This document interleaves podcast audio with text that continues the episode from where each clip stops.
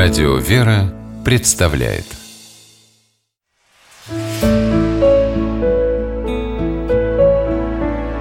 Пересказки. Жадный глухарь. По мотивам эвенской народной сказки. Собрались поздней осенью птицы на опушке леса, чтобы в теплые края лететь Долго они друг с другом перекликались, пересчитывались. Только и слышно было, все ли тут, все ли тут? Тут ли все, тут ли все? Чих-чих нет! Все птицы были на месте, кроме глухаря. Приказал орел молодой тетерке срочно его позвать.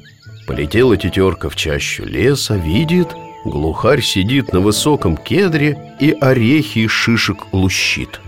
«Уважаемый глухарь», — обратилась к нему тетерка — мы все хотим в теплые края лететь Тебя одного уже неделю ждем А куда спешить, отвечает глухарь Смотри, сколько в лесу еще кедровых орехов осталось Бросать их, что ли? Тетерка вернулась на опушку леса и сказала орлу, что глухарь задерживается, потому что перед дорогой хочет еще подкрепиться. Подождал несколько дней орел и послал за глухарем ястреба.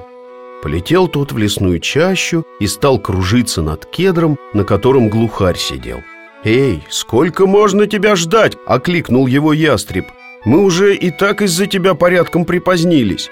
«Погляди, сколько еще в лесу осталось орехов!» — ответил глухарь. «Я их не собираюсь ненасытным белкам оставлять. Лучше все сам съем». Вернулся ястреб на поляну и рассказал птицам, что жадный глухарь никуда лететь не собирается — пока все шишки в лесу не перелущит.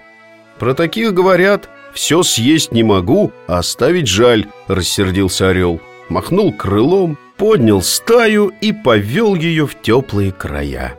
Из всех птиц один глухарь в лесу зимовать остался.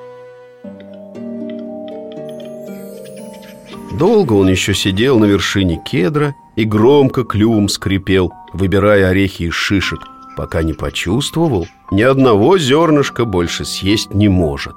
Хоть и жалко ему было кедровые орешки белкам оставлять, да пришлось остановиться. Попробовал глухарь с ветки взлететь, не получается.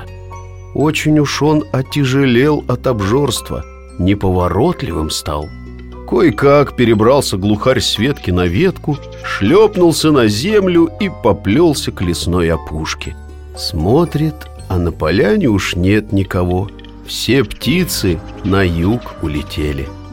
Говорят, с той самой поры у глухарей от слез глаза и брови сделались красными. Обидно им, что когда-то они умели, как другие птицы, в небе парить А теперь только на маленькие расстояния по земле перелетают.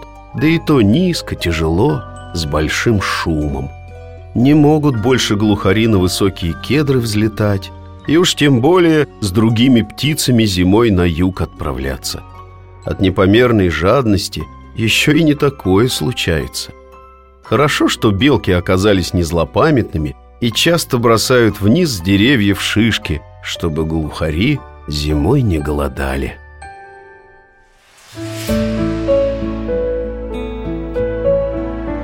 Пересказки